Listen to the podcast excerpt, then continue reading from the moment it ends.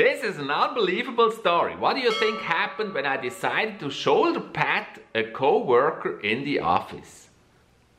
It's a true story.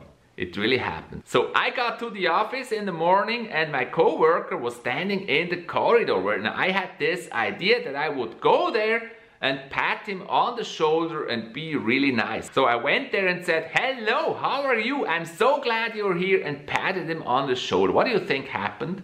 Number one, he punched me in the face. no, that didn't happen. Number two, it was very cringy and he walked away because he felt like the situation was really weird and he never talked to me again after this. Nope. no, didn't happen. Number three is what really happened. He smiled.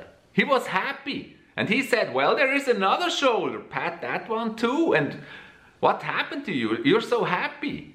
Then it spread around to the other co-workers and they said, hey, I want to have that greeting too. and so I went to the next one and said, hello, how are you? I'm happy you're here too. Awesome.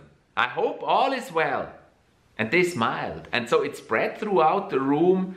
Everybody was happy. It's the truth. As unbelievable as it sounds, it really happened they all they, they told each other and, and they said, yeah, I want to be greeted like that too. it's so funny. It's just impressing how good mood, good intent and happiness quickly spreads through a room. That was so amazing. amazing. I hope you like this short story. Please watch this video right here too and I'll see you in the next one. Bye bye.